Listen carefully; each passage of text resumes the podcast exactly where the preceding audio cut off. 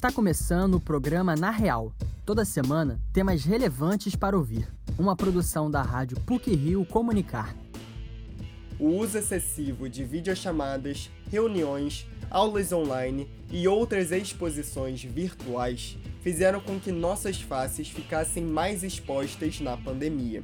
Com isso, as imperfeições faciais ficaram mais visíveis e cresceu muito a procura de procedimentos estéticos para corrigir o que o Zoom expõe nas telas. Este é um dos assuntos do Na Real de hoje. O outro diz respeito ao uso da linguagem neutra e da linguagem inclusiva no Brasil, o que tem sido objeto de polêmica em alguns círculos. Fique com a gente.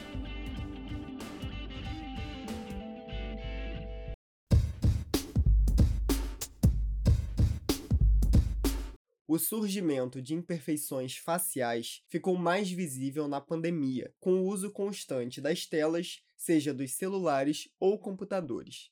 E a insatisfação com a própria imagem fez com que crescesse em 5 mil por cento a busca por rinoplastia, uma cirurgia que remodela o nariz. A busca por harmonizações faciais também aumentou muito. Vamos saber mais sobre esse tema na reportagem de Ana Luísa Barreto. Videochamadas, reuniões, aulas online, redes sociais. A pandemia fez com que os encontros e as interações virtuais se tornassem constantes, e com isso, nossas faces ficaram mais expostas e os defeitos mais visíveis. Nessa insatisfação com a própria imagem, a busca por rinoplastias cresceu quase 5 mil por cento e por harmonizações faciais 250% desde o começo da pandemia, segundo o Google Trends e a Sociedade Internacional de Cirurgia Plástica, o que levou os médicos a apelidarem o fenômeno de efeito Zoom, em referência à plataforma usada para videoconferências. Presidente da Academia Brasileira de Cirurgia Plástica da Face, o Dr. Mário Ferraz explica que as selfies e as videochamadas geralmente apresentam 30% de distorção dos rostos, com bochechas e nariz maiores e testa e queixo mais pontudos. Portanto, o cirurgião plástico afirma que a imagem vista não corresponde à realidade e que é um risco para o paciente buscar cirurgias faciais guiado pelos defeitos que vê virtualmente, já que pode gerar maiores frustrações. A videochamada, ela nos trouxe um aumento dessa percepção que não é a real da nossa face. E muitas vezes a pessoa fazendo com o celular muito próximo, ou mesmo no computador com a câmera muito próxima, e isso levou a uma percepção não tão acurada de como é a nossa face, que não é a face real. E isso realmente trouxe os pacientes para os consultórios médicos em busca de melhora da aparência. O doutor Mário Ferraz associa o aumento dos procedimentos estéticos faciais à grande influência que as redes sociais e os filtros nas imagens exercem sobre os usuários, em especial os jovens. Uma pesquisa feita pelo grupo Girl Guiding aponta que quase 40% das meninas entre 11 e 21 anos se sentem infelizes por não terem uma aparência semelhante a quando usam efeitos nas fotos publicadas. E o Brasil é atualmente líder no ranking de cirurgias plásticas nos jovens, com aumento de 140% no último ano, de acordo com a Sociedade Brasileira de Cirurgia Plástica. Dr. Ferraz argumenta que a influência dos filtros nas cirurgias estéticas, principalmente nos adolescentes, pode levar a ilusões com o resultado e a uma necessidade constante de realizar procedimentos estéticos. Porque o filtro, ele não é como o Photoshop. Você não faz algumas modificações pontuais. Muitas vezes o filtro, quando você mostra um filtro para diminuir o nariz, ele diminuiu todo o centro da tua face. Ele aumentou teus lábios, ele afinou, só que também ele diminuiu a distância entre os olhos. Só que os pacientes chegam hoje, sentam na tua frente e te mostram como elas querem ficar com o filtro do Instagram. Isso vai gerar insatisfações, arrependimento e procura por rinoplastias e cirurgias revisionais. E isso é um ciclo que, se não for tirado na, da cabeça do paciente da primeira vez, ele vai se repetir indefinitivamente. O cirurgião enfatiza que os médicos precisam trabalhar a percepção do paciente sobre as motivações da cirurgia, para que não se arrependa depois do procedimento. Para o psicólogo e professor da Universidade Federal do Tocantins, Carlos Rosa, hoje há uma demanda pela imagem perfeita e idealizada nas redes sociais, que afeta profundamente a subjetividade das pessoas. Como consequência dessa exposição, o professor Carlos entende que ocorre uma busca por estar dentro do padrão imposto através dos procedimentos estéticos constantes de fato, há uma grande intensificação dessa nossa necessidade de aprimorar a nossa imagem corporal e principalmente a nossa imagem facial. E claro, isso está associado a uma dimensão de um ideal que se constrói. Né? Então, o, os filtros do Instagram, as modelos, as fotos criam um padrão estético. O modelo e que fora disso, né, no que nós temos é o, o que não é aceito. Carlos Rosa acrescenta que a ditadura da beleza, reforçada na internet, pode levar a formas de sofrimento psíquico associadas à imagem corporal, com a perda da identidade ao buscar ser igual a determinado modelo. E quando essa demanda ocorre durante a adolescência, devido ao constante desejo de se sentir incluído no padrão, o risco de desenvolver compulsões e transtornos é maior. O psicólogo explica que muitas pessoas se submetem a cirurgias plásticas porque pensam que vão atingir a felicidade ideal a partir do procedimento, mas gera maior frustração essa grande prevalência de imagens muito parecidas de modelos, de atrizes, isso de fato cria um empuxo muito forte para que as pessoas precisem seguir esse modelo. Então, essa dificuldade em alcançar esses padrões, estar exatamente igual, como os filtros do Instagram e do, do Photoshop, de outras redes sociais, pode levar, sim, a uma baixa autoestima, compulsões, a depressão e a ansiedade. Carlos Rosa afirma que muitas vezes vários procedimentos estéticos são feitos e repetidos na tentativa de chegar ao ideal, que é inatingível e gera riscos físicos e psicológicos. Para o psicólogo, é preciso cautela ao fazer cirurgias plásticas apenas por uma necessidade de corresponder à lógica de perfeição fomentada nas redes sociais. Ana Luísa Barreto para o Na Real.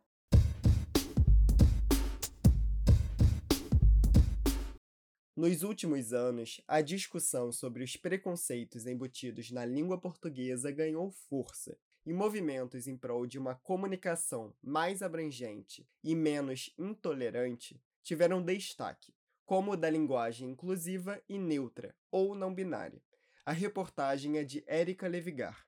A Secretaria Especial de Cultura, vinculada ao Ministério do Turismo, publicou no Diário Oficial da União uma portaria que proíbe o uso da linguagem não binária em iniciativas apoiadas pela Lei Rouanet. Um levantamento realizado pela agência jornalística de Adorim revelou que 19 estados brasileiros e o Distrito Federal têm projetos de lei para impedir o uso do gênero neutro na língua portuguesa. Ao todo, 34 propostas tramitam em assembleias legislativas do país. A primeira lei aprovada é a de Rondônia, que proíbe a linguagem neutra na grade curricular e no material didático de editais de concursos públicos e de instituições de ensinos públicas ou privadas. O texto do projeto indica que o objetivo seria estabelecer medidas protetivas aos direitos dos estudantes e ressalta que as instituições que ministrarem conteúdos adversos podem sofrer sanções por prejudicarem direta ou indiretamente o aprendizado da língua culta. Nos últimos anos, a discussão sobre os preconceitos embutidos na língua portuguesa ganhou força e movimentos em prol de uma comunicação mais abrangente e menos intolerante tiveram destaque, como como o da linguagem inclusiva e o da linguagem neutra ou não binária. O primeiro objetivo é desenfatizar o gênero nas construções sintáticas e combater o emprego do masculino como padrão gramatical,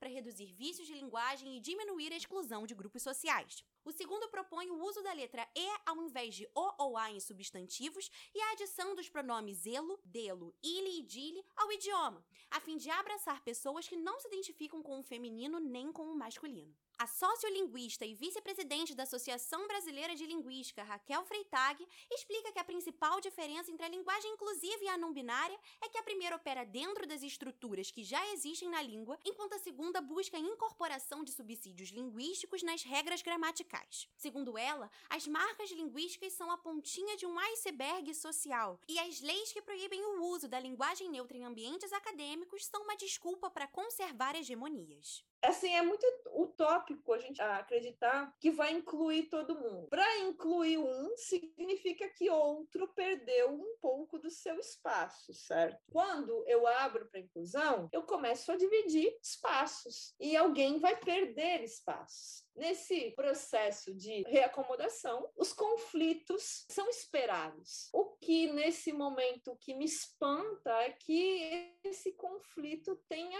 chegado ao nível que nós chegamos quando essas marcas de expressão de identidade não binária, elas começam a ser alvos de legislação. É o tipo de lei que ignora a existência de outros dispositivos. Na BNCC, há vários direitos de aprendizagem do estudante que são relacionados a dar a conhecer a diversidade linguística brasileira como marca de identidade. Raquel Freitag reitera que a crença de que só incluir E ao final das palavras vai apagar a discriminação em relação aos perfis de gênero é utópica. A linguista acredita que, para ser mais inclusiva, a sociedade precisa de mais esclarecimento sobre os fatos sociais indexados dentro da língua, que funciona como um peão na disputa de poderes sociais. A língua é um campo de batalha política também. Então, como tornar mais inclusiva? Bem, talvez as pessoas precisem de mais esclarecimento, não sobre a língua, mas sobre os fatos sociais que são indexados sobre esse traço da língua a língua é política e toda vez que um grupo começa a ser incluído, outro grupo vai perder seu espaço. Então há uma batalha de poderes aí. A língua é só um peão, eu preciso de um bode expiatório. Nesse momento é a língua.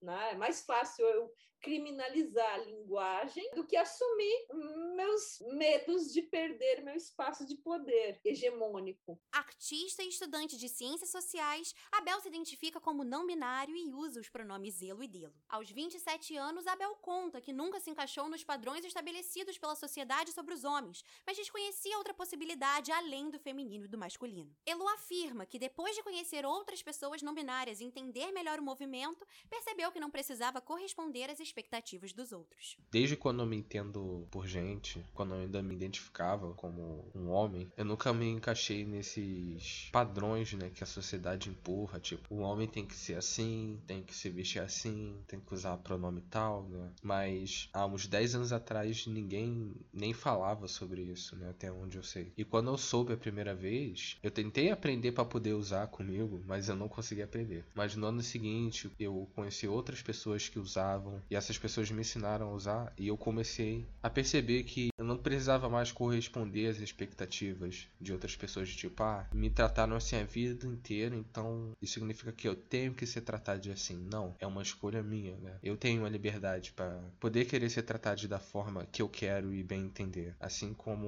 outras pessoas também. Abel reitera que o Brasil é o país que mais mata pessoas transexuais no mundo e afirma que a promulgação de leis contra a linguagem neutra reflete o preconceito da sociedade. Ele conta que, para escapar de situações constrangedoras e de agressões, só menciona que utiliza pronomes não binários em locais onde sabe que será respeitado. Abel coloca que o movimento não deseja excluir nenhum grupo, mas incluir todas as pessoas, inclusive aquelas que não se identificam com o padrão binário de gênero. A linguagem neutra não é sobre excluir as outras formas de linguagem, não é sobre tirar o masculino da língua, não. É sobre incluir todas as pessoas, inclusive aquelas que não estão no padrão binário de gênero. Você não pode ignorar a existência de pessoas que usam pronomes neutros no Brasil, e são muitas pessoas. Uma coisa que eu aprendi é que você não pode impedir o progresso da sociedade. A sociedade sempre vai progredir, a sociedade sempre vai mudar, a língua sempre vai mudar, né? A gente já teve várias leis ortográficas no Brasil, então isso mostra que a língua ela não é uma coisa estática, ela está sempre evoluindo e está sempre mudando. Abel acredita que abordar as questões de gênero é a principal forma de tornar a língua portuguesa mais inclusiva. Para ele, o diálogo é essencial para normalizar o uso dos pronomes neutros e mostrar que as pessoas não binárias não podem ser negligenciadas. A sociolinguista Raquel Freitag adiciona que a língua não é uma entidade, mas uma representação da sociedade em que se estabelece. Os falantes são os responsáveis pela feição da língua e cabe a eles o movimento para englobar as minorias e estabelecer um mundo mais inclusivo. Érica Levigar para o Na Real.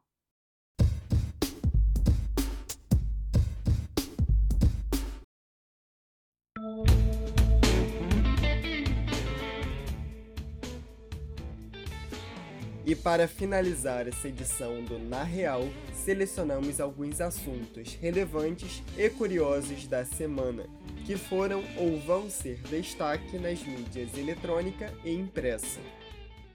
Pílulas da semana. Começou nesta sexta-feira a 24ª edição das Olimpíadas de Inverno.